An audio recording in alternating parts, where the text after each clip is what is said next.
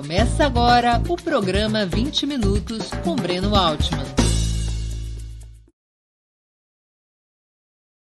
Breno, sou eu, Haroldo Seravo Cereza, diretor de redação de Opera Mundi, quem apresenta este programa, 12 de setembro de 2022.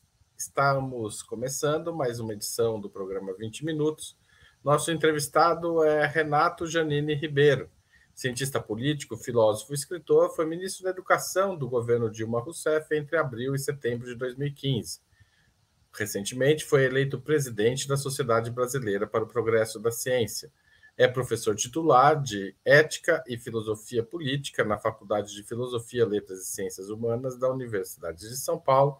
E entre suas principais obras encontram-se A Última Razão dos Reis, A Marca do Leviatã e O Afeto Autoritário. Mais recentemente lançou Maquiavel, A Democracia e o Brasil. Antes de começarmos essa conversa sobre o país e sobre a política, eu queria lembrar a vocês como é essencial a sua contribuição financeira para a manutenção e desenvolvimento de Opera Mundi. Vocês já conhecem as formas possíveis de contribuição: assinatura solidária no site operamundi.com.br/apoio a inscrição como membro pagante de nosso canal no YouTube, fazer um super chat ou um super sticker durante as transmissões ao vivo, dar um valeu, valeu demais quando estiver assistindo os programas gravados e mandar um pix a qualquer momento. Nossa chave é apoie@operamundi.com.br. Além de contribuir financeiramente, a gente pede que você sempre dê like, clique no sininho e compartilhe nossos conteúdos em seus grupos de WhatsApp e Telegram. Quem não estiver inscrito em nosso canal, é hora de fazê-lo. A mais eficaz de todas as armas contra as fake news é o jornalismo de qualidade. Só o jornalismo de qualidade coloca a verdade acima de tudo. E esse jornalismo que a Opera Mundi busca oferecer todos os dias depende da sua contribuição. Bom dia, professor Renato. Muito obrigado por aceitar novamente nosso convite. É uma honra ter sua presença aqui em 20 minutos. Bom dia, Haroldo. Grande prazer. Só contando uma história. É, nos anos 70, o meu primeiro emprego, propriamente, foi no jornal Folha de São Paulo, que tinha um acordo para traduzir artigos do jornal francês Le Monde, que eu continuo achando um dos melhores do mundo. E, mas nós não podíamos colocar que o artigo era do Le Monde, então a gente colocava Opera Mundi, que acho que era quem trazia esse direito. Então eu conheço o Opera Mundi há muito tempo, né? E fico muito contente de hoje estar no canal de vocês. É um prazer conhecer essa história também, muito bacana. É, conheci o Renato na época ainda, é, trabalhei na Folha também nos anos 90, depois no Estado de São Paulo, a gente se conhece desde então. Então, prazer estar com você aqui. É, eu fiz um curso de treinamento na Folha que você era um professor é, nos anos 94. É, mas vamos lá. Antes de iniciar as perguntas, queria falar inclusive sobre o seu livro, Maquiavel, a Democracia e o Brasil. Nós vamos é, dar é, a dois, dois livros a nossos entrevistados, nossos quem estiver assistindo ao programa. Natália, nossa produtora, vai explicar melhor essa promoção, que eu acabei me enrolando aqui. Natália. Bom dia, bom dia, professor Janine, bom dia, Haroldo. Bom dia, bom, Natália. Hoje nós vamos sortear dois exemplares do Maquiavel, Democracia e o Brasil, do professor Janine. E a gente vai, então, sortear entre todo mundo que contribuir com o Super Chat ou Super Sticker durante o programa ao vivo de hoje. Então, eu vou estar aqui acompanhando as contribuições e vou anotando o nome de todo mundo que contribuir. E ao final do programa eu volto para revelar os dois vencedores. Então, Isso. tá certo. Então, são dois exemplares autografados pelo professor Renato Giannini, de Maquiavel, a Democracia e o Brasil, um, é, ao, ao, final, ao final desse programa. Então, no final, a, a Natália volta aqui. Professor, o senhor escreveu em vários momentos ao longo dos últimos anos e até um pouco décadas que o melhor caminho para as reformas no Brasil passaria por uma grande coalizão entre o PT e PSDB entre a social-democracia é, e o Partido dos Trabalhadores, ou seja, uma aproximação entre o centro e a esquerda. De alguma maneira, do seu ponto de vista, a chapa Lula-Alckmin representa essa confluência que o senhor tanto tempo defendia? De uma certa maneira, sim. Na verdade, eu escrevi isso quando? Foi uns 15 anos, mais ou menos. Saiu na revista Interesse Nacional, que é uma revista que foi criada pelo embaixador Rubens Barbosa, de simpatias fortes pelo PSDB. Mas o Rubens, quando criou essa revista, a intenção dele era reunir pessoas mais de tendência ao PT e mais de tendência ao PSDB para discutir quais seriam os interesses nacionais. Por questões puramente conjuntura, a revista acabou se tornando mais tucana do que petista, mas não sei, eu acho que uh, é essa coisa. Algumas pessoas foram saindo, não quiseram participar, e a revista continua existindo, está disponível online, é uma boa revista e tem todos os artigos ao longo dos anos. E quando eu escrevi esse artigo, uh, ele foi comentado pelo Clóvis Rossi, um grande jornalista que escrevia na Folha, que infelizmente já faleceu, e o Clóvis disse que, eu, que era uma ideia muito boa, mas totalmente louca, que era totalmente impossível isso. Mas o que, que eu tinha pensado, Haroldo? Eu pensei no seguinte: primeiro, a Alemanha é um país que tem um histórico de grandes coalizões. Isso começa nos anos 60, quando pela primeira vez a direita alemã, que a direita alemã em termos de Brasil é um luxo, hein? direita alemã é muito mais progressista do que o chamado centro democrático brasileiro. A direita alemã o Partido Democrata Cristão, de Adenauer, que foi o, o praticamente o fundador da, da, Alemanha Ocidental, como então se chamava, Alemanha Federal. Adenauer, uh, o partido dele perdeu a maioria absoluta que ele tinha graças a uma pequena colisão com, melhor dizendo, uma colisão com um partido pequeno, o Partido Liberal. E aí eles ficaram durante um tempão vendo que, como conseguiam ter um governo que funcionasse, até que veio o estalo de Vieira. Digamos, a ideia genial. Vamos coligar os dois grandes partidos e deixar o pequeno partido na oposição. O pequeno partido estava fazendo muita exigência, nenhum dos dois queria falar. Bom, se é para ceder tudo, vamos nos aliar com quem tem voto mesmo. E aí houve uma primeira colisão, e essa colisão funcionou bem. E na história da Alemanha, isso várias vezes aconteceu. Hoje a Alemanha é governada por uma colisão, que eles chamam de colisão semáforo, se não me engano, porque tem os supostamente vermelhos, social-democratas, o SPD alemão, uh, tem uh, o Partido Verde e tem um partido cujo emblema é amarelo. Então dá as cores do, do sinal de trânsito. Mas Antes disso, a gente fala da Angela Merkel, durante 16 anos foi primeira-ministra, chanceler, como eles lá chamam.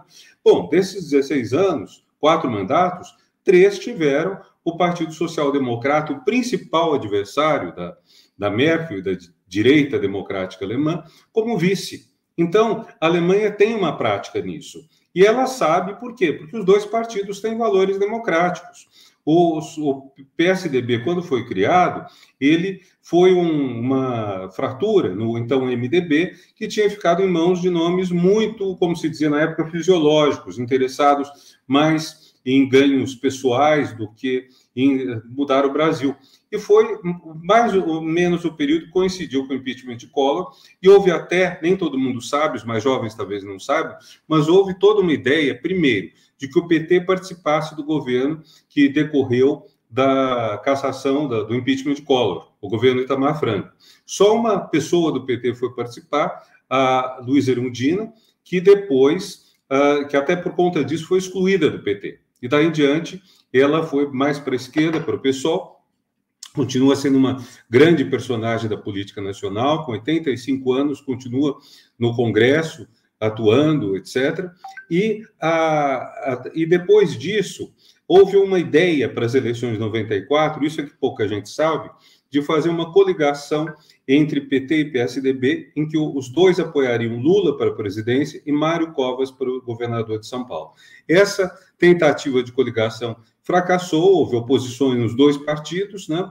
E, uh, e não deu certo. Mas, em função disso, nós tivemos até uma coisa boa, que foram 20 anos de partidos acima da média disputando o poder uh, federal. Quer dizer, aqui em São Paulo, enquanto isso, a gente passava o pesadelo de será que Maluf vai ganhar as eleições? Houve até uma coisa muito engraçada, um ano em que ele perdeu a eleição para para governador, para, para Fleury, que era ligado ao Quercia, do MDB, E uh, logo antes do segundo turno, eu vi uma pintura, uma pichação muito engraçada que era: desta vez ninguém segura.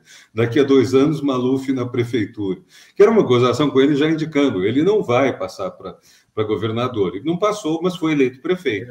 Então, o fato de que desde 94 até 2014 as eleições federais foram disputadas entre candidatos de partidos civilizados foi muito bom Agora, o que aconteceu também foi que esses dois partidos se aliaram ao, ao hoje chamado Centrão, que está hoje com, com Bolsonaro, e dependendo do que acontecer, estará, pelo menos parte dele, com Lula no ano que vem. Então, o que eu cogitei nesse artigo, o Haroldo, era se os dois partidos, vamos dizer, com mais valores éticos, ambos comprometidos com os direitos humanos, ambos, um, claro, mais a favor do capital, da iniciativa privada, por exemplo, no ensino superior, o PSDB sempre defendeu mais empresas privadas no ensino superior e o PT foi quem fez a grande expansão da universidade pública. Então, mas se esses dois partidos, apesar das suas diferenças, se unissem e tivessem um mapa muito preciso do que queriam fazer no Brasil, teria sido muito bom. Só para pegar um exemplo, nós temos um sistema de eleição de deputado que é muito contestável.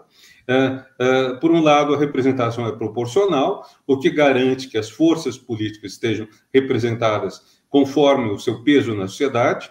Por outro lado, nós temos uma a chamada lista aberta, isto é, a, a ordem de, de, de, eh, dentre os eleitos de cada partido é estabelecida pelo, pelos votos do eleitor. A gente está acostumado a isso há muito tempo, tem suas qualidades, mas também tem um problema que é o seguinte: na hora de votar, você tem pelo menos seis ou dez ou quinze nomes bons em quem votar, você só vai escolher um, e às vezes um você escolhe contra o outro. Grande exemplo: Francisco Vefor, que era secretário-geral do PT, concorreu à Constituinte em 88 e os votos que ele teria foram para a Florestan Fernandes. Agora, uh, Vefor, cientista político, tinha muitas ideias para a Constituição. Uh, Florestan tinha ideias sociais, mas ele não foi um constituinte que se destaca, um intelectual de primeiríssima, deixou um resultados maravilhosos para o Brasil. Então, você tem duas formas de sair disso. O voto distrital, que é o que o PSDB defende. Então, se divide o território em distritos, São Paulo elege 70 deputados, se dividiria em 70, por exemplo, e quem ganha em cada distrito está eleito. Problema: você, quem os votos perdidos não são representados. Se um partido, por hipótese, tiver bastante voto, mas ele não passar de 30% em cada distrito, ele pode não fazer nenhum deputado. Outro, uh, e, e, você pode desenhar os distritos para produzir efeitos perversos, o que está na tradição dos Estados Unidos. E a outra hipótese é o voto de lista fechada, em que o próprio partido diz a ordem dos candidatos, então vocês já sabem quem vai votar. Os dois partidos ficaram discutindo isso, cada um querendo empurrar a sua proposta. Resultado, não se mudou nada. E se eles tivessem se unidos, poderiam ter feito um acordo, ter dito: olha, vamos fazer um pouco de cada um, ou então vamos. Agora, Renato, é, voltando, voltando um pouco para a questão presidencial de agora, é, você acha que essa coalizão se formou? Ou, ou seja, isso que, tá, que era um desenho possível em 94 não aconteceu. Cada um cam, caminhou para o seu lado, trazendo consigo as forças do atraso, como você disse. É, não se libertando das forças do atraso, do centrão, etc. Você acha que essa coalizão com a aliança Lula-Alckmin, ela, ela acontece? E quais serão as virtudes e quais serão ah, os problemas dessa coalizão no eventual governo Lula? Bom, o primeiro problema é o seguinte: uh, o PT acabou ocupando o espaço que era da social-democracia. O Partido dos Trabalhadores, dos Trabalhadores é o partido que defende políticas mais esquerda, mais sociais, e mas sem romper com o capitalismo. Não é um partido que defende o fim da propriedade privada dos meios de produção. Aliás, não sei que, se, se algum partido hoje representado no Congresso defende uh, o fim da propriedade privada dos meios de produção, que é, vamos dizer, a chave do socialismo marxista, mas é bom lembrar, há vários socialismos que não defendem isso.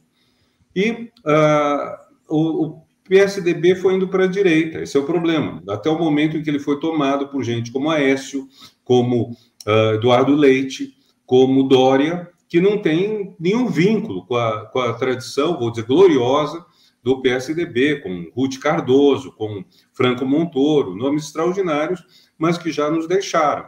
Então, o que nós temos? Um nome que, na verdade, nunca teve tanto destaque, apesar de ser um homem digno, o governador Alckmin, ele acaba sendo o representante do que teria sido o PSDB, mas não levou o PSDB inteiro. Está levando quem? A Luísio Nunes, está levando vários nomes históricos do PSDB, mas que são nomes que já não estão, vamos dizer, na, na, na frente dos votos. E o próprio PSDB, uh, que apoiou o golpe de 2016, Uh, acabou pagando um preço caro por isso, porque enquanto o PT se manteve com uma bancada forte na Câmara, forte, 12%, mas uma das duas maiores, o PSDB se caiu para nono lugar, com menos de metade disso. Então, hoje um problema que a gente tem muito sério, Haroldo, é como a gente pode ter um partido democrático de direita. Hoje nós temos um partido democrático de centro-esquerda, o PT, temos um partido democrático de esquerda, o PSOL, mas que é pequeno, e à direita nós ficamos quase com vazio. Nós temos um monte de partidos muito mais uh, fisiológicos, como se diz, muito mais interesseiros do que propriamente partidos uh, uh, empenhados em, em fazer uma defesa de, de valores como empreendedorismo, livre iniciativa, mas no respeito aos direitos humanos. Isso Infelizmente, a gente não tem hoje. E esse vai ser um problema. Então, Renato, você acha que não é exatamente essa coalizão que está se formando, ou seja, é um pedaço disso?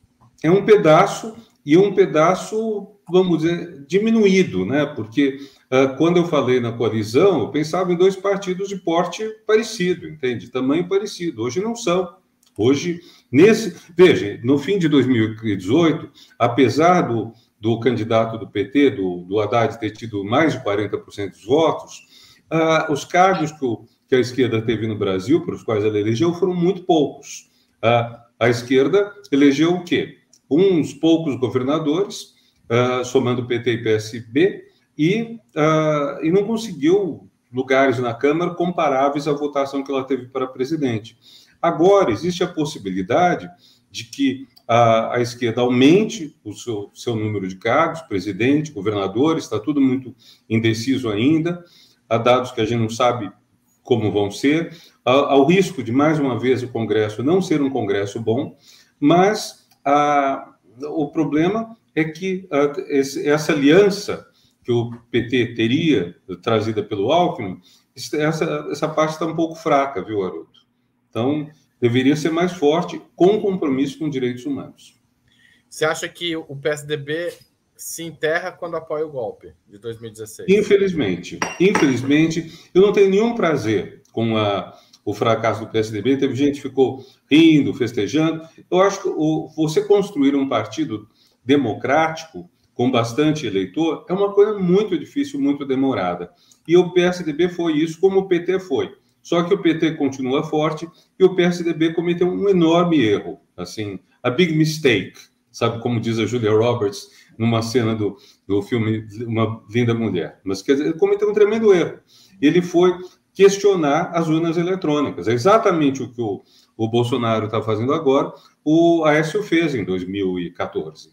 E com isso ele precipitou o PSDB uh, numa situação que ele se tornou uma espécie de seguidor de, do que a de pior, do Eduardo Cunha, enfim, da extrema-direita e de uma extrema-direita que consegue também ter um misto com o fisiologismo, né? Agora, você acha que o PT tem condições de assumir um, uma posição de comando num processo de reforma, é, considerando que PSDB e MDB, é, a partir do golpe, é, e uma posição muito favorável aos projetos neoliberais de super, superexploração do trabalho, monopólio da terra, e inclusive de dependência externa, é, o PT tem condições, num processo eleitoral como esse, de renovar, um, um, um, fazer um novo governo progressista e, mais do que isso, se libertar de algumas forças do atraso e, ao mesmo tempo, combater a ultradireita? quais vão ser, qual, qual deve ser a prioridade de um governo de esquerda no próximo período, considerando essas condições dadas? Olha, essa é uma pergunta que pode ser respondida de diferentes maneiras. Do ponto de vista humano, que é acima do político, acho que a principal questão é enfrentar e tirar esse clima de ódio que tomou conta do Brasil. Quer dizer, tem que ser restabelecido o diálogo, essas coisas. Lula é uma das poucas pessoas que tem as qualidades humanas para isso.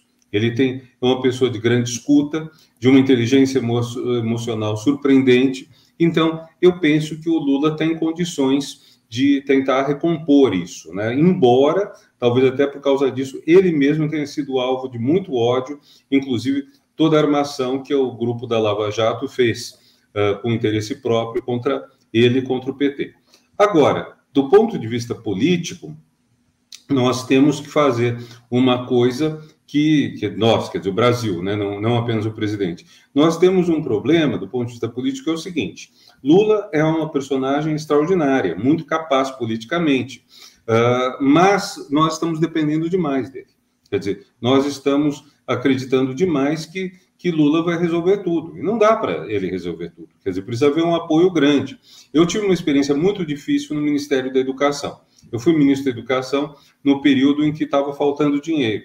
Acontece que, depois de 10 anos de dinheiro sendo investido em educação, saúde, enfim, todas as áreas sociais e positivas, inclusão étnica, uh, expansão do sistema universitário, as pessoas que tinham, uh, que, que historicamente se beneficiaram dos governos petistas, não acreditavam que não houvesse dinheiro.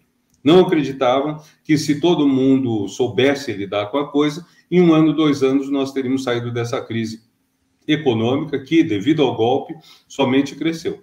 E com isso, essas pessoas retiraram seu apoio do governo Dilma. Não é que essas pessoas foram fazer passeata para tirar Dilma. Não, mas simplesmente deixaram ir. Então, você veja, uma coisa que me deixou muito chocado: uh, houve greves no período em que eu estava no MEC, greves longas no, no, na universidade, apesar de ter sido exposto várias vezes, com toda a transparência, que o dinheiro que eles queriam não existia.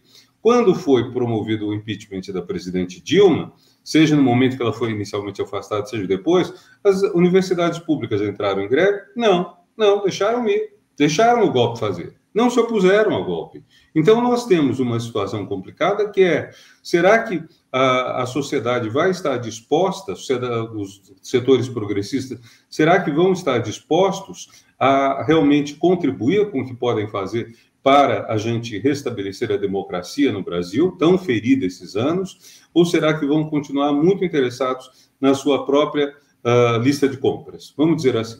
Porque se a gente for colocar, Haroldo, tudo que foi destruído, tudo que tem que ser reconstruído, é uma lista interminável.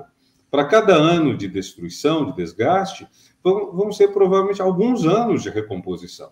Então, nós temos o quê? Tem que recompor, por exemplo, uh, o IBAMA, para proteger melhor os índios. Nós temos que aumentar e fortalecer a educação indígena, acesso de indígenas a universidades públicas.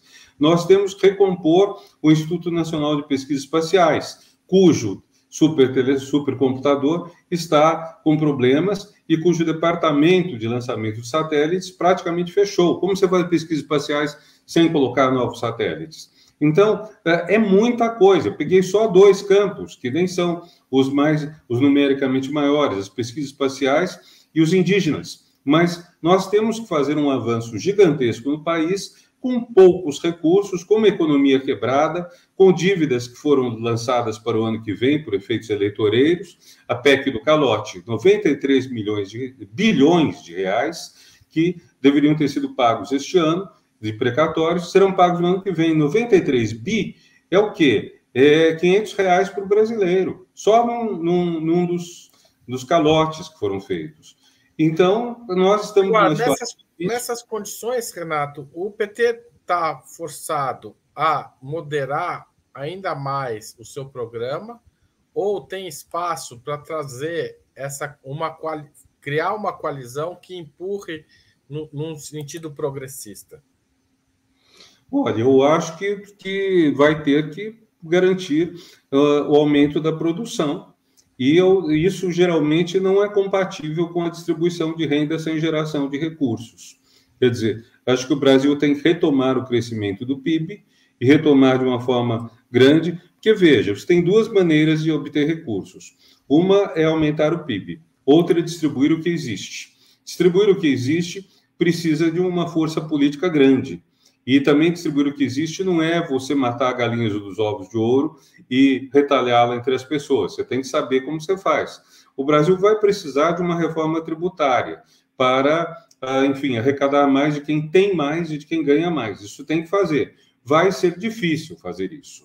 Normalmente, quando você faz isso, você tem conflitos sociais grandes. E, na melhor das hipóteses, se você fizer isso ano que vem, eh, você só pode arrecadar esse imposto no ano seguinte, por causa de uma norma constitucional. Você não pode criar um imposto para ser cobrado no mesmo ano da, da votação.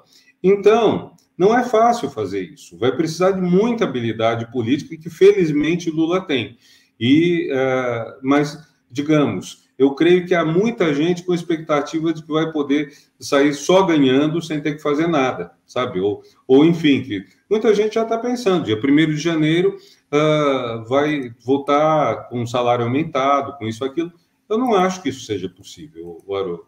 Eu acho que. Uh, eu gosto de uma frase do, do Kennedy. O Kennedy, quando tomou posse nos Estados Unidos, disse: não pergunte o que seu país pode fazer por você, mas o que você pode fazer pelo seu país. Eu acho que essa frase é uma coisa importante, sobretudo para gente que tá, tem uma posição melhor na vida, como eu, você, pessoas de classe média, nós temos que pensar como que nós podemos contribuir para o Brasil crescer.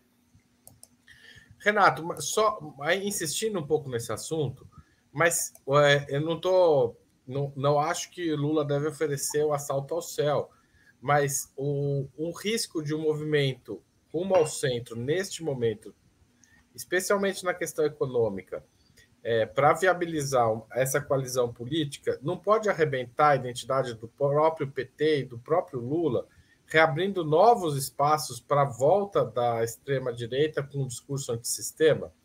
Aliás, essa não foi uma das principais razões da ascensão do neofascismo na Europa, a gente está vendo agora o caso italiano, essa rendição da social-democracia ao neoliberalismo? Olha, no caso, eu não sei, depende muito do que a gente chama de centro, do que a gente chama de direita. No Brasil, o centro é muito precário. O centro foi quase todo para a direita. Quem é centro hoje? Eu diria Marina Silva é centro. O que, que caracteriza o centro? O centro, provavelmente, no caso brasileiro, quer menos intervenção do Estado, quer menos, quer mais liberdade econômica, quer mais crescimento do, da economia. Nesse sentido, o centro se aproxima da direita mas ele quer que esse dinheiro vá para, para uh, finalidades sociais. Ele quer, então, a Bolsa Família, quer o controle da, da floresta, quer a preservação do meio ambiente. É muito o perfil da Marina. Eu acho que o PT só tem a ganhar reincorporando alguém como a Marina nos seus, pelo menos no seu quadro de alianças. Uh, até porque é uma pessoa que tem, como outras pessoas, eu mencionei Luiz Erundina, pessoas que têm uma, uma imagem de pessoas muito éticas. Agora, uh, ir para o, o lado neoliberal, isso é muito complicado, depende muito de cada circunstância.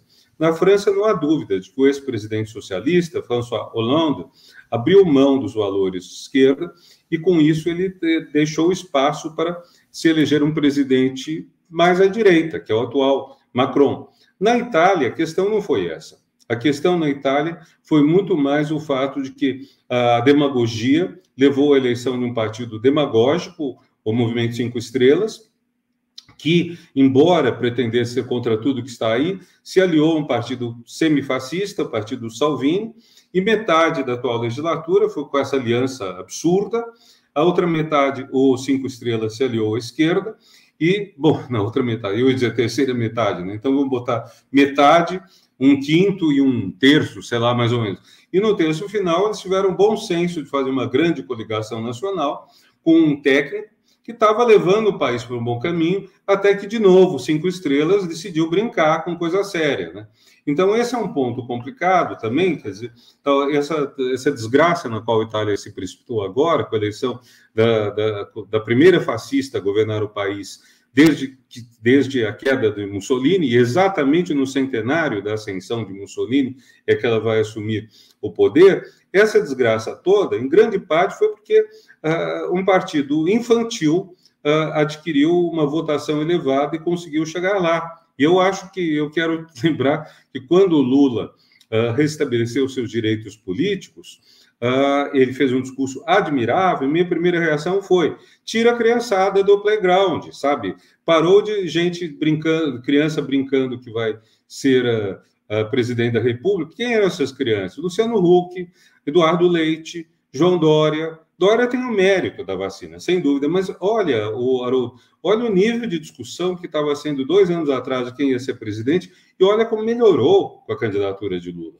Então, nós temos aí uh, realmente alguém que tem o que o Maquiavel chama de virtude. A virtude para Maquiavel é a capacidade, não é virtude no sentido moral, é a, a, a capacidade de de você, de, pela sua ação deliberada, coerente, consistente, você chegar ao poder. Por exemplo, no meu livro, Maquiavel, A Democracia e o Brasil, eu pego esses valores e eu discuto quem são os presidentes da nova república que chegaram pelo empenho, pelo esforço, pela luta.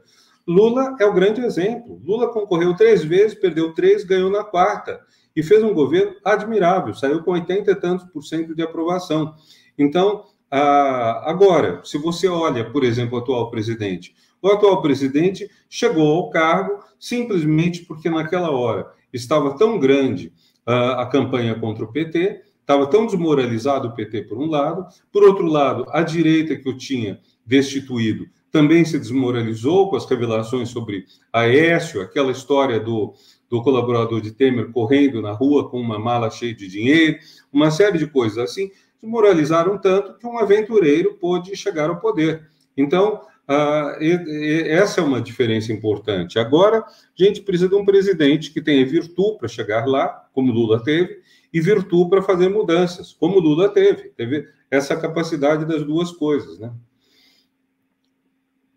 Você está sem som, Haroldo. Obrigado, Renato. Desculpa. Antes da gente continuar essa conversa, eu queria pedir novamente que vocês contribuam com a Opera Mundi, é, por meio da assinatura solidária em www.operamundi.com.br barra apoio, se tornando membro pagante de nosso canal no YouTube, é, fazendo um Valeu Demais, se você estiver assistindo o um programa gravado, ou através do Pix, nossa chave é apoia.operamundi.com.br, e quem fizer super chat, super agora, está concorrendo a esse livro que o Renato acabou de mencionar, autografado por ele. Então, convidar vocês a fazerem o super chat, super sticker para participar da promoção. Eu queria fazer uma pergunta aqui do, do Renato, não, do Antônio Nelson. É, quais, as, quais são as perspectivas para a educação com a vitória do presidente Lula, Renato? Você acha que é, é, a gente pode até tomar a educação como um modelo do que o Lula pode ou não pode fazer? Bom, vamos lá. A educação no governo Lula, ela cresceu em todos os planos. Quer dizer, foram oito anos de Lula, mais cinco anos eh, e meio de Dilma, digamos isso simplificando. E nesse período, primeiro, houve uma expansão significativa da Universidade Federal, com a criação de 18 novas universidades federais e a passagem do número de vagas de ingresso de 100 mil 230 mil. Então, o Brasil passou de 3 milhões a 8 milhões de alunos no ensino superior, que é um grande avanço, e isso aproxima o Brasil dos países envolvidos. Também houve inclusão social, com as cotas para quem vem de ensino público uh, para a universidade, metade das 230 mil vagas são para cotistas que vêm do ensino público, e dentro dessa metade, uma parte é para estudantes de etnia negra, indígena ou pessoas com deficiência. Bom, então, também se diga de passagem, passando de 100 mil para 230 mil vagas, os cotistas não tiraram vaga de nenhum não cotista, porque os não cotistas eram 100 mil em 2003 e eram 115 mil em 2015. Então, ninguém foi prejudicado pelas cotas. Foi uma política tipo todo mundo sai ganhando. Mas uh, esse é um ponto que possivelmente um governo Lula vai querer uh, expandir. Eu penso que se o governo tiver uh, uma preocupação com isso, vai tentar redesenhar um pouco o perfil dos cursos de ensino superior. Nós temos hoje uma maioria de alunos de ensino superior que vão para direito e administração, são cerca de 20% do total geral, e muitos deles jamais irão trabalhar nas respectivas áreas. Então, nós teríamos que desenhar novos cursos e tornar atrativo fazer cursos que melhorem a situação do Brasil. A maior parte dos formados em direito e administração não vai trabalhar nas respectivas profissões, então acaba sendo um investimento, às vezes inclusive com o próprio dinheiro, que não é tão bom. Uh, esse, essa seria uma coisa que eu recomendaria uh, a um governo Lula. No, a educação básica está cada vez mais ficando claro que é, funda, que é fundamental o trocadilho, né? porque uma parte delas chama fundamental. Uh, e, uh, digamos, um, um, dos grandes problemas brasileiros é que o telhado, a pós-graduação, está melhor do que os alicerces, a, educação fundamental. Então, uh, já houve um avanço com o IDEB, nós temos um indicador do desenvolvimento da educação básica que permite fazer o, o, perceber onde que estão as falhas, é o termômetro, mas falta o hospital, vamos dizer. Então, muita coisa foi feita nessa direção, o livro didático melhorou, nós teremos que entrar numa distribuição de livros didáticos sob forma de tablet, mas isso vai custar dinheiro, pode não ser imediato, mas, de qualquer forma, o fundamental, assim, hoje, é enfrentar o desafio da educação básica. O bom é que esse é um ponto uh, que, mesmo quando o PT e PSDB estavam se matando, era um ponto de, de convergência dos educadores tucanos e dos educadores petistas. Como você. Desculpe. Como você melhora a educação básica e como você faz que, sobretudo, as camadas mais pobres tenham uh, uma formação melhor, que seus uh, talentos sejam reconhecidos e estimulados. Esse é isso me parece que é o decisivo. Fora isso, evidentemente, você tem que melhorar o ensino técnico, você tem que melhorar a educação em todos os níveis, né? Isso tem que ser feito. Então, muito sucintamente, eu diria que uh, nós já temos uma experiência muito bem sucedida do Lula e da Dilma, é retomar uh, vendo o que pode fazer de melhor. Diga Agora, Renato, teve um grande crescimento também é, no primeiro, no, no, governo Fernando Henrique, bastante é, grande, mas inclusive no governo do PT, das universidades privadas, que até aumentaram a sua participação no número total de estudantes, chegando a 70% dos estudantes no final do, do gestão Dilma. É, é esse caminho tem que ser repensado ou você acha que ele tem que ser reproduzido, pelo menos no primeiro momento? Olha, Haroldo, eu não vejo como o governo poderia substituir o setor privado ou menos ainda estatizá-lo, viu? Quer dizer, acho que nesse momento. Nem parcialmente. Não existe... Parcialmente seria o quê? Ah, por exemplo, escolher esses cursos que o senhor mencionou que não seriam prioridade, é, é, é, que, que, deveriam ser prioridade, não administração e direito, e investir em alguns deles. Sim, mas aí isso deve ocorrer mais na expansão da instituição pública do que no fechamento das instituições privadas, sabe? Quer dizer, não tem por que fechá-las, o Brasil não tem condições de atender a todas, e uh, você tem questões legais complicadas, né?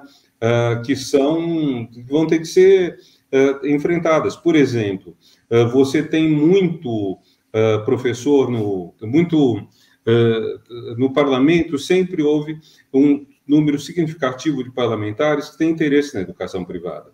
Por isso mesmo que o que o Haddad fez com o, o, uh, ProUni e o FIES, o ProUni em especial, ele uh, conseguiu fazer que faculdades que têm imunidade tributária e que tinham, em troca da isenção que elas recebem, uh, um, uma redução de impostos, ele fez que elas começassem a dar vagas em cursos que são de interesse social. Porque o que acontecia antes? Você era dono da Uni alguma coisa, você não pagava imposto ou pagava menos impostos e tinha que dar tantas bolsas. Você dava todas as bolsas em curso barato, em curso de pouca procura.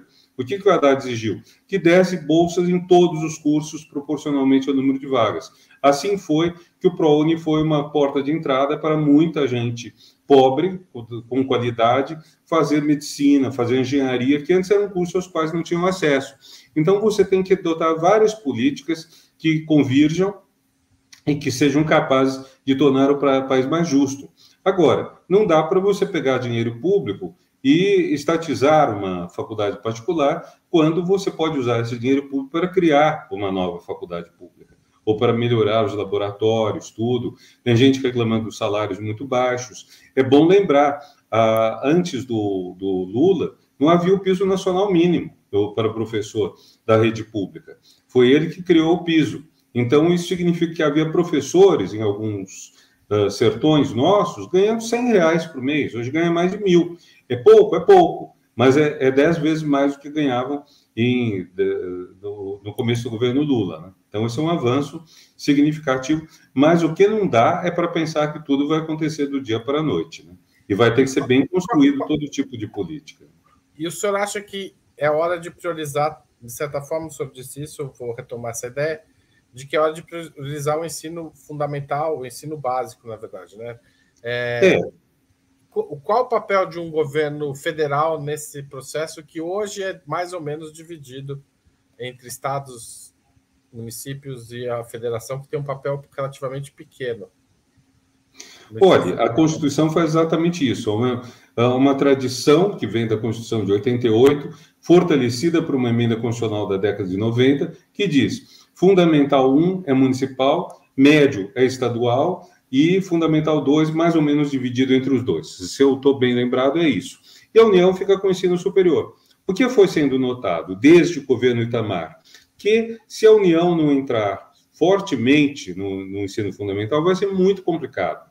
Temos um município em São Paulo, Borá, um município em Minas, Serra da Saudade, com menos de mil habitantes. Como que um município assim pequeno, em termos de população, consegue fazer suas políticas? O Estado ou a União tem que ajudar. Então, veja, vou dar o um exemplo pelo negativo. Ah, ensino remoto emergencial. Da noite para o dia, o Brasil e todos os países do mundo tiveram que ir para casa. Né? Assim, quem pudesse, ah, o convívio coletivo era fator de morte, podia ser letal, matou muita gente. O Brasil chegou a ter mais de 4 mil mortes por dia por conta da Covid mortes relatadas, certamente mais. Bom, então, o que que o, o, o, cada, cada professor, digamos, ia fazer o quê? Pegar o seu celular e começar a dar aula? Tem professor que nunca foi treinado a isso, ele uh, sacudia o celular, então imagina a imagem dele, como saía tudo. E, e o que, que quem tinha que ter cuidado disso? O MEC. O Ministério da Educação podia perfeitamente ter reunido o Conselho Nacional de Educação, chamado especialistas, baixado uma diretriz e utilizado o dinheiro do Fundo de Universalização do Serviço de Telecomunicações para, uh, que é um dinheiro carimbado, quer dizer, um dinheiro com destinação específica, para distribuir tablets, celulares, colocar uh, uh, torres de banda larga nas periferias, de modo que as pessoas tivessem acesso a isso tudo, né?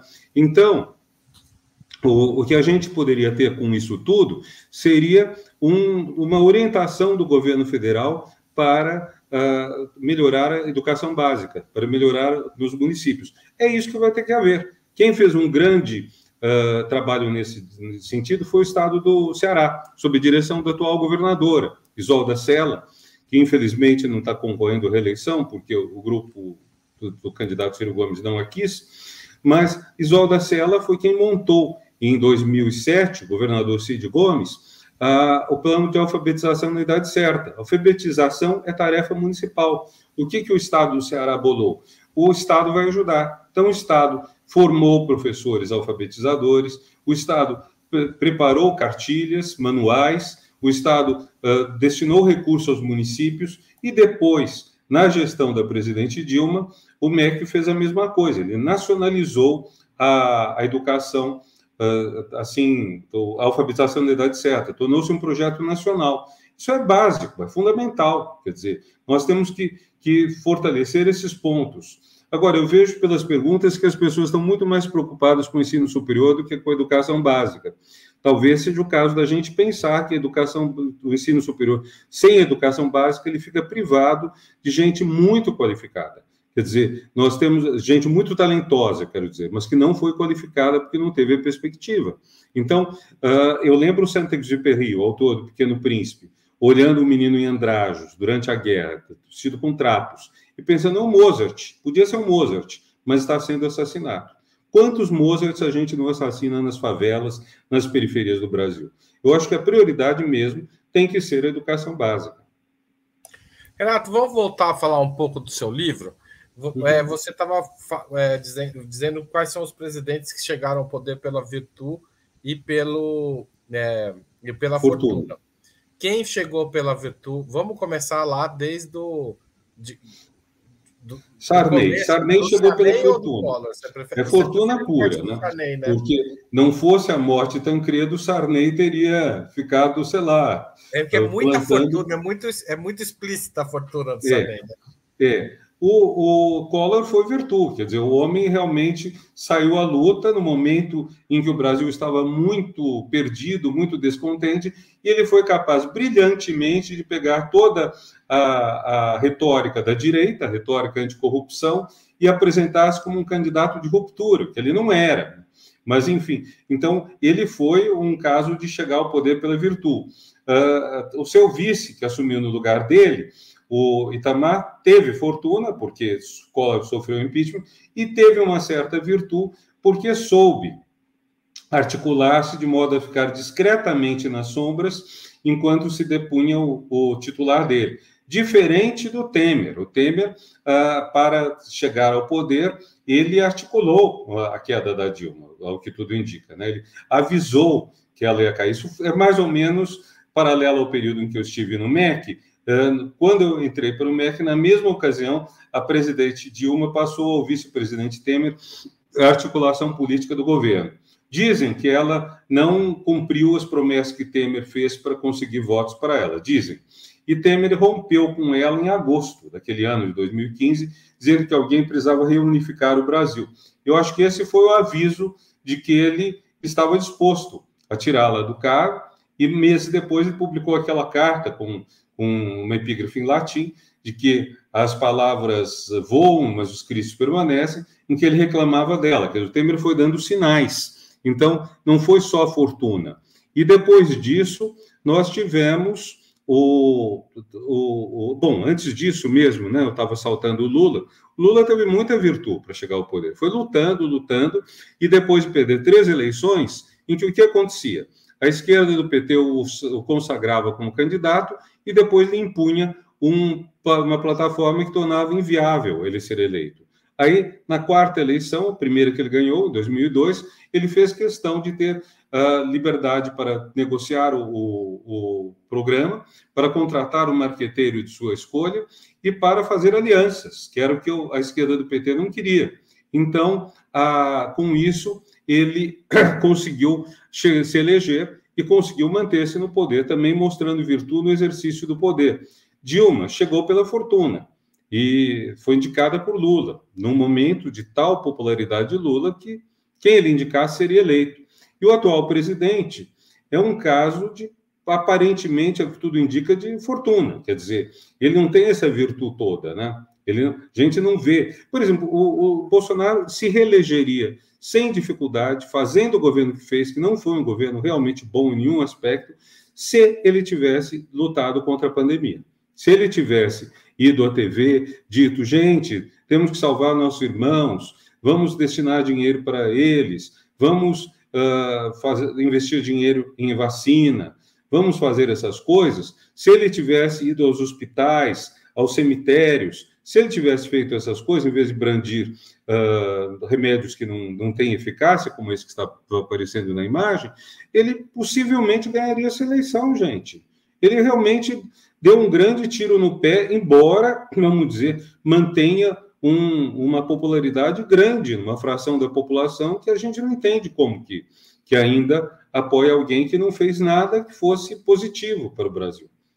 A gente pode pegar qualquer presidente, até o Collor, que não foi um bom presidente, até o Sarney, que também não foi, e dizer: houve coisas boas. Desse governo não consigo ver nada. Então, uh, acho que aí é um caso de, de chegar pela fortuna, ele por acaso estava no lugar certo, na hora certa para ele, mas não que ele construiu, que ele lapidou esse lugar. Então, é um pouco esse o, o desenho que eu faço dos presidentes brasileiros e da sua capacidade de governar. Né? E é isso que deixa o Lula numa posição positiva. O Fernando Henrique é um caso de alguém que chegou pela fortuna, foi indicado por Itamar Franco, que também nessa altura, com o, o, o plano real, elegeria qualquer um, mas elegeu o Fernando Henrique E Fernando Henrique governou bem, ele saiu maior do que entrou. Ele soube uh, monitorar bem as relações com os partidos que o tinham colocado. Eu lembro Conceição Tavares dizendo, antes da eleição dele, que ele jamais ia conseguir tourear Antônio Carlos Magalhães. Ele reduziu Antônio Carlos Magalhães a, a um político regional, deixou de ser. Uh, teve um momento que Antônio Carlos era presidente do Senado, filho dele, presidente da Câmara, e Fernando Henrique, presidente da República, mas cercado pelos dois. Isso acabou. Então, acho que nós tivemos pessoas muito capazes no poder e hoje nós temos um contraste muito grande né, isso. Agora, não faltou nesse escanteamento do Antônio Carlos Magalhães e do Luiz Eduardo Magalhães, progressista no governo Fernando Henrique, é, progressivo no Fernando Henrique, não faltou, é, em algum momento, tentar reconstruir uma aliança com os setores avançados, ou seja, o Fernando Henrique em nenhum momento tentou trazer a esquerda é, minimamente para o governo dele, né? Olha, a gente pode dizer isso, pode também dizer que a esquerda não queria proximidade dele, né? Porque o PT ah. foi impiedoso, inclusive chegou a propor o impeachment do Fernando Henrique, que me parece um, um exagero total, porque era um governo mais à direita, centro-direita, mas era um governo que se pautou pela democracia, cujo maior mérito mesmo, eu acho que foi garantir uma transição muito correta para o Lula. Muito correta. Quer dizer, foi a primeira vez no Brasil que um presidente de esquerda foi eleito democraticamente e pôde assumir o cargo e cumprir o mandato inteiro sem terror, sem nada, né? Então, no caso, agora eu não acho ruim, Haroldo, você ter um governo democrático de direita, sabe? Porque é bom lembrar uma pauta importante que, além das questões econômicas e sociais, que é a pauta dos direitos humanos. E o Fernando Henrique foi quem fortaleceu isso, começou com a indenização às vítimas da ditadura, reconheceu os assassinatos cometidos na ditadura. Então, é um governo que eu considero bom no balanço total. Uh, mesmo uh, quando a gente compara o que o Lula pegou em 2002 com 2003 com o que vai ser pego no ano que vem, não há comparação, viu? Nós, nós recuamos muito nisso tudo. Mas, de fato, o, o, o, o Fernando Henrique fez uma escolha. Eu acho que antes disso, acho que na hora de ser criado o PT, uh, ah, cogitava-se criar o chamado Grande Partido Popular. Não tem nada a ver com o partido que depois chamou Popular do Tancredo. Esse Grande Partido Popular seria um partido de esquerda, progressista, mas não só de esquerda. Teria Almino Afonso, teria lideranças do MDB, teria Fernando Henrique, teria Lula. Eu penso que, ah, à medida que o PT, os sindicalistas foram se orientando para criar um partido dos trabalhadores, também o Fernando Henrique percebeu, é uma hipótese minha, que a, a, esquerda sozinha não democratizava o país. Antes estávamos na ditadura. E ele se dedicou a convencer o empresariado e a direita de que eles podiam fazer política dentro da democracia, eles não precisavam dar golpe para, para ter o poder, não precisavam caçar candidato, botar milico na rua, tudo. E isso funcionou, funcionou. Funcionou durante o quê? 20 anos, 20 e poucos anos, uh, até que o Aécio, perdendo a eleição, decidiu virar a mesa, na velha tradição da direita brasileira. Direita brasileira uh, só elege presidente na base do, do golpe, né? não tem outro jeito. Quem são os presidentes eleitos do lado da direita no Brasil de, desde uh, 1950? Você tem o, o Jânio, o Collor, o Bolsonaro. E se a gente colocar em termos de disputa direita e esquerda, Fernando Henrique estava à direita, sim, do Lula. E é, e é literalmente, Mas... Renato, se você pegar as contas, uma vez a cada 29 anos, né? É, é verdade. Mas você note que o ponto comum de todos, menos o Fernando Henrique, é que eles são demagogos. São pessoas que se elegem na base de uma propaganda assim muito simplista, vamos acabar com a corrupção, aquelas coisas do Jânio de jogar pó de caspa no cabelo para parecer que ele era uma pessoa humilde, de sentar na, na sarjeta para comer uh, um sanduíche de mortadela, essa coisa do, do Collor, do Bolsonaro, todos eles fizeram assim, né? Quer dizer, então, e nenhum dos candidatos eleitos pela direita, e eu incluo o Fernando Henrique, nenhum deles uh, era um, um, insider, era um intelectual orgânico, uma pessoa orgânica da direita. Eram de partidos secundários. o, o, o Jane mudou de partido montão, mas nunca foi da UDM, que era o grande partido de direita, nem o Collor foi de um partido, grande partido de direita, menos ainda o atual. Então, todos eles chegaram ao poder uh, quase por desespero. Imagine, por exemplo, Lacerda procurando desesperadamente o, o Jânio para ser o candidato dele, ou a Globo apoiando o, o Collor quando o Collor já estava, já tinha se, se firmado por conta própria, porque inicialmente a Globo queria o Mário Covas, que teria sido um presidente bem melhor né, do que o? Mas, enfim, a, a, direita não tem um apoio popular, exceto quando ela apela, né? apela para, vamos dizer, esse extremismo, que aí já não é bem direita, é extrema-direita, como o atual governo. Por que, que você acha que a direita é fraca comparada com a extrema, é, é, no país? Bom, que não que a esquerda seja forte, né? porque a esquerda não tem mídia, a esquerda não tem, uh, tem encontra uma hostilidade muito forte dos outros lados, mas a, direita, ela própria é fraca porque ela não tem projeto social. Essa é a questão. Quer dizer, o Fernando Henrique tinha, isso fez do governo Fernando Henrique uma coisa muito especial. Ele chamou a esposa dele, chamou o Vilmar Farias, chamou Wanda Engel, chamou várias pessoas muito capacitadas que foram fazer políticas sociais. E, mesmo a prioridade dele não sendo esse lado, ele dedicou esforço e qualidade nisso. Veja, uh, o PT foi mais longe com Bolsa Família, mas há uma, um abismo, vamos dizer, entre o que era no, no passado a política social, na ditadura, mesmo no Sarney. O que, que era? Uh, cestas básicas. Então, você tem pobreza, os deputados e, e, e prefeitos da região uh, cadastram famílias pobres para obter os votos, dando uh, óleo, arroz, feijão, sabonete, essas coisas. Então, quando você começa a ter bolsas que estão ligadas ao cadastro único, que hoje é um negócio fundamental, que cruza todas as informações sobre uma pessoa, você pode saber se a pessoa está vacinando os filhos, ela está fazendo teste pré-natal, os filhos estão indo para a escola, então o impacto disso é muito maior. O atual governo que decidiu, decidiu botar dinheiro e diz, damos mais dinheiro do que o, o Bolsa Família mas eles jogaram fora todo o conhecimento tecnológico de, estou chamando tecnológico, né, porque é uma técnica, todo o conhecimento de como fazer esse dinheiro valer. Então, 400 reais podem ser menos do que um valor mais baixo, mais vacina, mais escolaridade dos filhos. Renato, uma das questões que sempre te preocupou é a questão da cultura, a relação da cultura e da política. É, a esquerda abandonou um pouco esse caminho ou ele ainda é uma fortaleza da esquerda hoje no Brasil? Bom, a gente vê que quatro anos atrás a esquerda estava, vamos dizer, no seu patamar mais baixo e uh, tanto que perdeu a eleição, apesar da forte votação do Haddad, foi uma façanha dele, do PT, do Brasil, mas a esquerda, uh, mas muitos artistas estavam fora.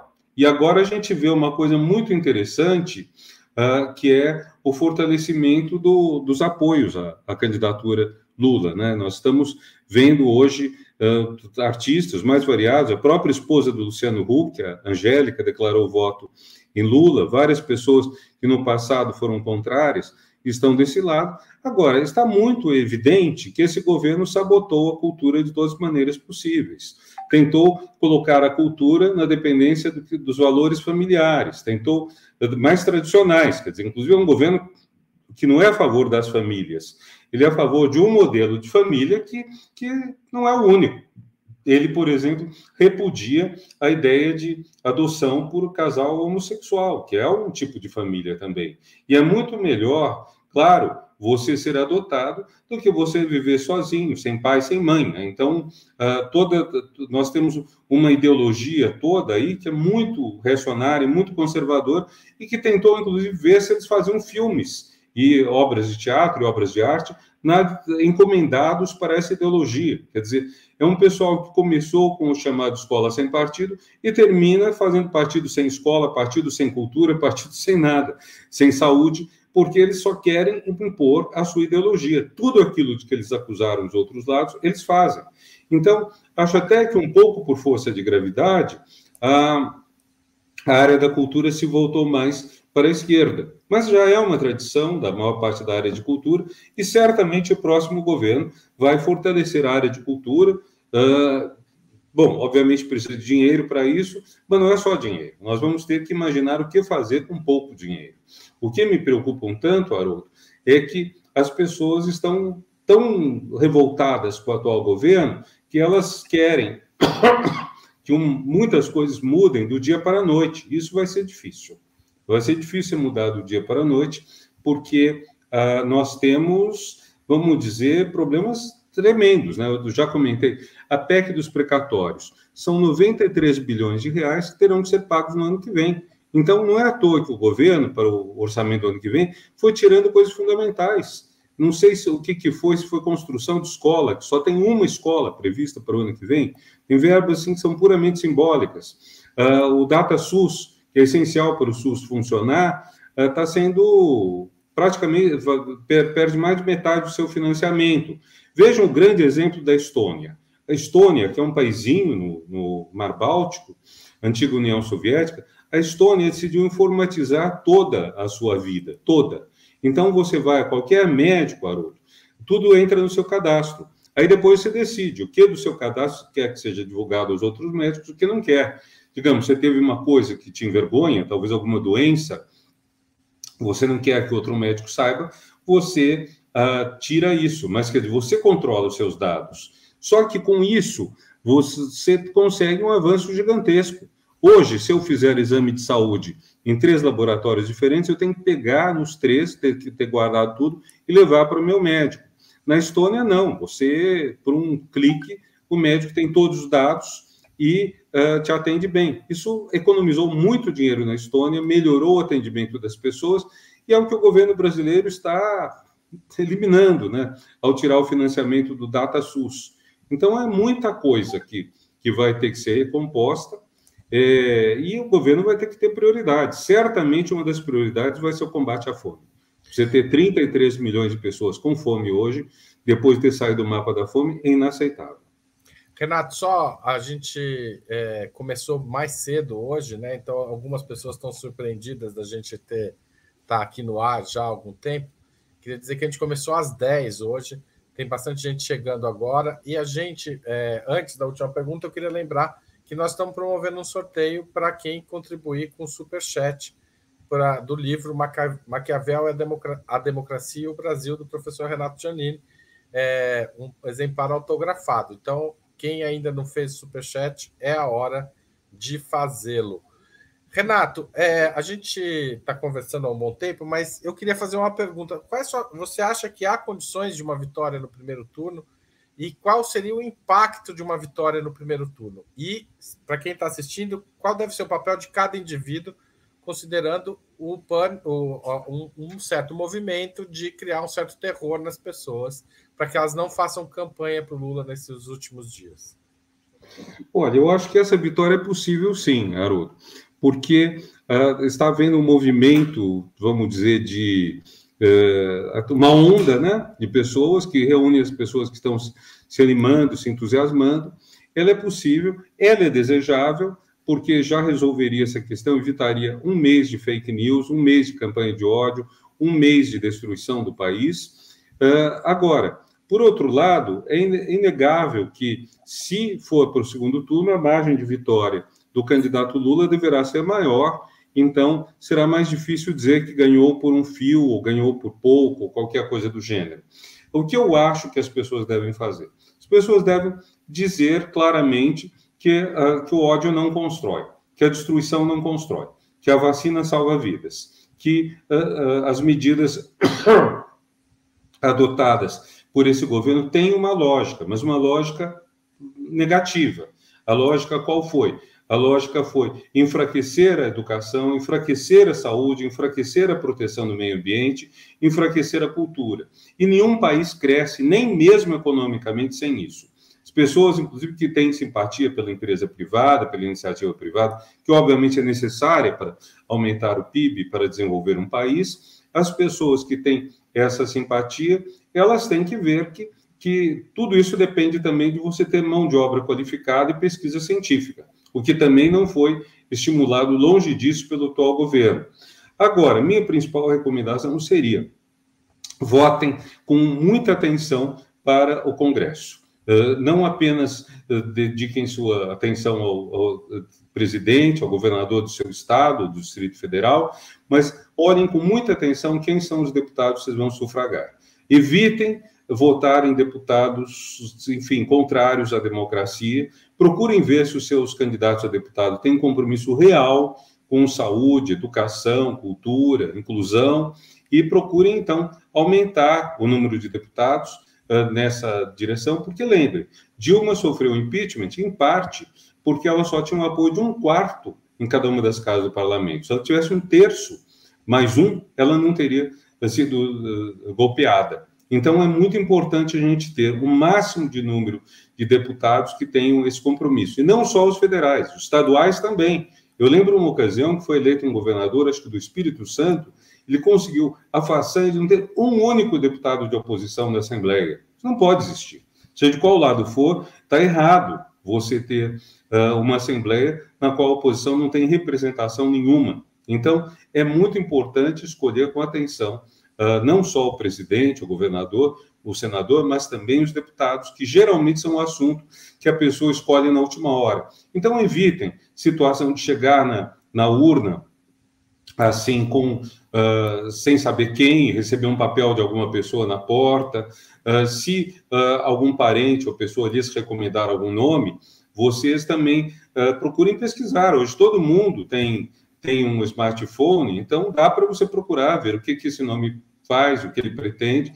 Escolham candidatos de partidos em quem vocês confiem e procurem candidatos de pessoas que ou já tenham feito alguma coisa boa ou tenham uma proposta realmente consentânea com o que o Brasil precisa. É isso. Renato, é, o, você acha que a reforma política tem espaço no, na atual conjuntura, considerando no próximo governo? Ou isso vai depender ainda de uma construção? Olha, Haroldo, eu acho que a reforma política é difícil, mas se PT e o antigo PSDB chegarem a um acordo, que é o que eu propunha 15 anos atrás, sobre uma dessas duas coisas, distrital misto ou uh, proporcional com lista fechada, a gente avança, a gente sai avançando. Ou talvez o distrital misto, em que metade dos deputados são eleitos por distritos e a outra metade por uma lista fechada, seja uma algo que concilie um pouco as duas ideias. Mas seria bom. Agora, eu considero que a, a reforma talvez principal seja a tributária. E uh, não sei qual das duas vai ter mais dificuldade de passar no Congresso. Porque uma reforma tributária significa simplesmente você cobrar mais de quem, tem, quem ganha mais e cobrar mais de quem tem mais. Uh, o imposto sobre grandes fortunas é um tanto difícil, porque é muito difícil você avaliar o valor das propriedades que as pessoas têm. Você declara no imposto de renda, por lei, o valor de aquisição, não é o valor atual. Então, para você saber o que as pessoas têm, você teria que usar a base do imposto predial territorial urbano, atualizar o mapa de valores, cada cidade ele é diferente.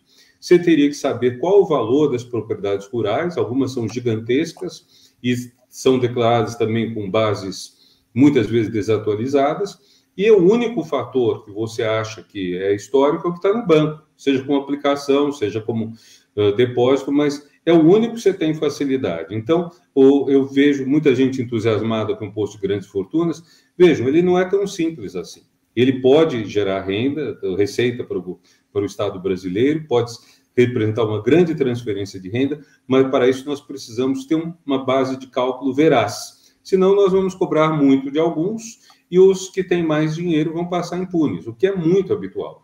Temos também que cobrar o IPVA sobre uh, jatinhos, uh, iates, essas coisas. Né? Há muita coisa que tem que ser feita e que não, não digo que vai ser muito fácil, mas se houver um acordo federal, estadual, municipal, governadores e prefeitos poderão apoiar uma reforma tributária, de que eles vão precisar. E o importante é a gente garantir que pague mais quem pode pagar mais, o que inclui vários de nós, né? Vamos deixar claro isso. Alguns de nós estamos entre os que podemos pagar mais. Renato, a, a gente está chegando ao fim dessa conversa, mas é, a, eu queria que você dissesse assim: é, você está otimista com o eventual governo Lula? Você acha que há espaço para reconstruir o país? Ou a terra arrasada foi longe demais? Olha, essa é a famosa previsão uh, quase impossível de você fazer. Mas eu estou otimista, viu, Haroldo? Eu acho que a, a frase do Romain Roland, que é atribuída erradamente ao Gramsci, que a gente tem que juntar o pessimismo da razão com o otimismo da vontade, ela vale. Nós fazemos a avaliação da, situal, da, situação atual, nós notamos que ela está crítica. Mas nós sabemos que, justamente por isso, muitas pessoas estão mobilizadas. Pessoas que foram veementemente contra governos do PT, hoje vão votar no Lula. Uns com nariz tapado, outros mais animados, mas vamos dizer, há uma animação hoje no Brasil de restaurar a democracia. Agora, vai dar muito trabalho. O, o, Poder Executivo, apesar do autoritarismo, ou talvez por causa do autoritarismo, se enfraqueceu muito. Muita decisão que é de governo foi para o Congresso, foi para o Judiciário, e um presidente Lula é a pessoa mais capaz de recuperar a iniciativa do poder presidencial, que, no fundo, é o único eleito numa situação em que cada brasileiro vale o mesmo que cada brasileira. Então, é, é o único cargo desse. Então, ele tem uma legitimidade importante. Senhora, só para concluir esse raciocínio, qual seria o peso da eleição eventual do Fernando Haddad em São Paulo para a vida política do país?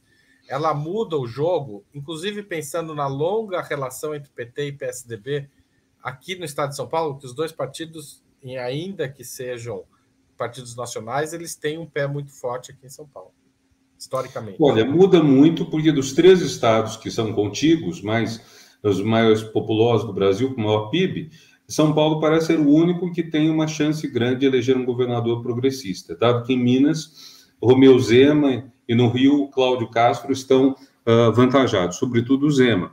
Então é muito importante nós termos o Estado mais rico, mais populoso, em sintonia com o governo federal.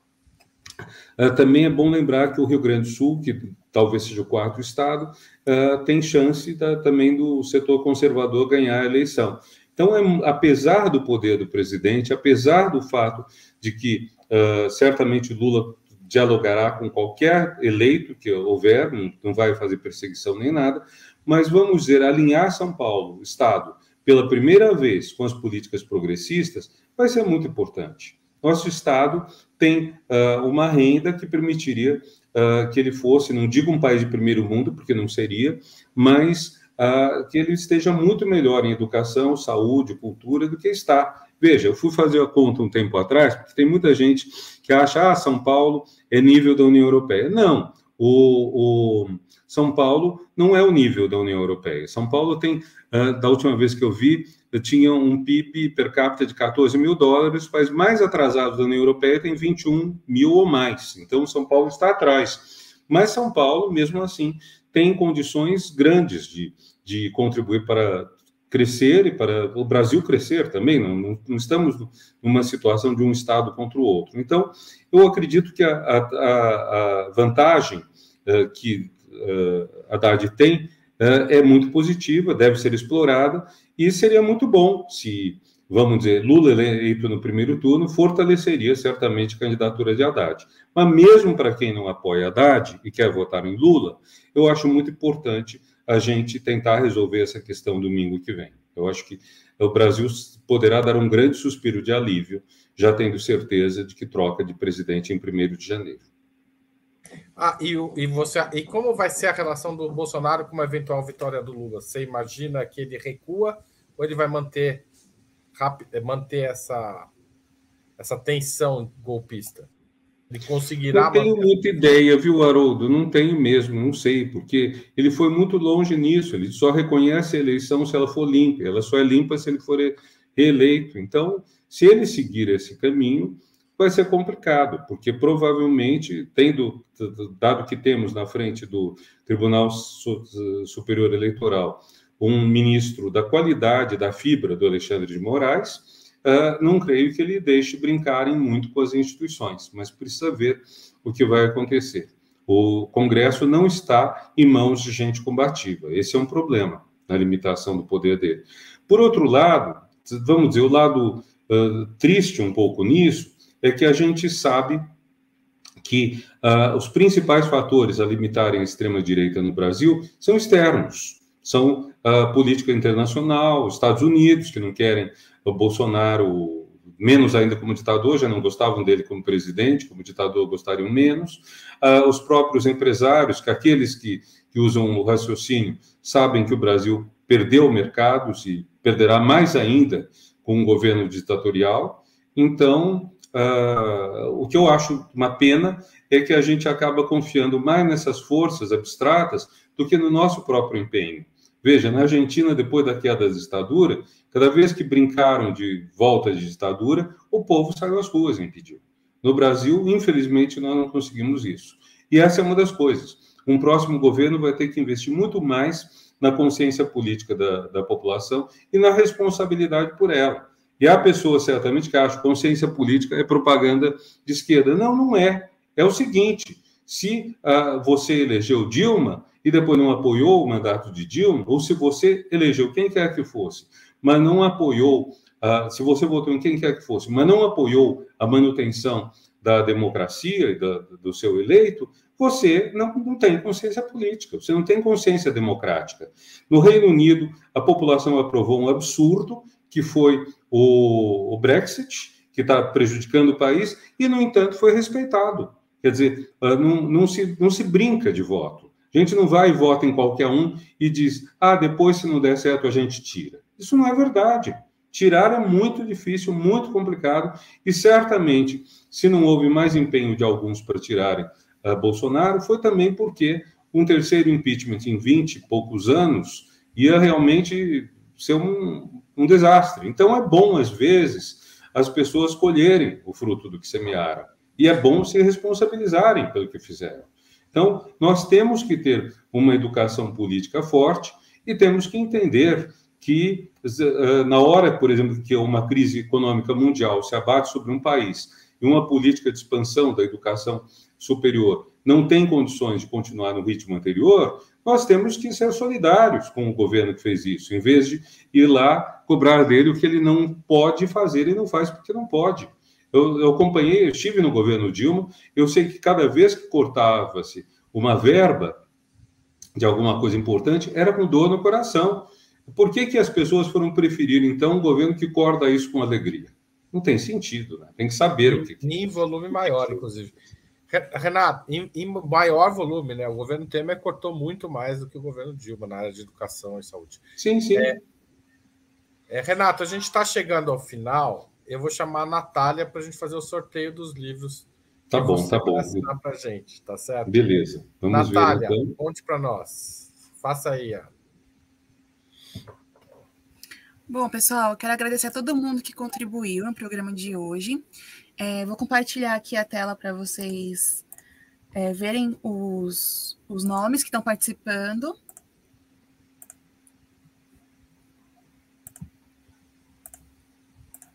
E vamos lá, vamos fazer o sorteio. Ó, vou sortear dois livros, então, são dois nomes, e vamos ver quem ganhou. Cíntia Braga e Moreira de Oliveira são os vencedores de hoje. Receberão autografados dois exemplares do livro do professor Roberto, é, Renato Giannini.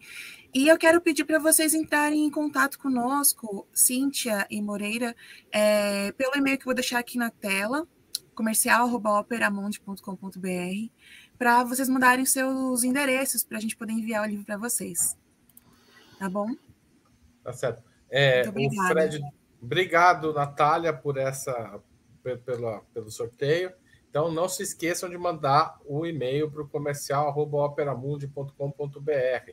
Senão a Natália não consegue organizar o processo de pegar assinatura, mandar para vocês, etc.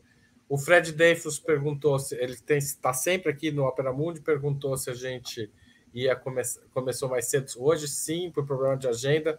Inclusive, nós estamos chegando ao final, Renato, e a gente sempre pede para o entrevistado sugerir um livro e um filme que tenha lido recentemente ou que goste muito para os nossos internautas. Renato, qual é o seu livro? Bom, eu não preparei isso, não sabia dessa, dessa sugestão final, então vai o que vem na cabeça. Filme. É um filme já mais antigo, chama-se Closer. É um filme que é uma história de amor, tem a Julia Roberts, eu não sei se é o Justin Timberlake que está lá, mas é uma história muito bacana de, bom, não é uma história propriamente romântica, mas são dois casais que se misturam e se desfazem, e a pergunta que fica nesse filme é quanta verdade você é capaz de suportar? Sabe? Porque uh, um casal se mantém porque o marido foi capaz de suportar uma verdade difícil para ele, e outro não se mantém porque o marido é muito, muito infantil, não consegue suportar isso. Uh, livro.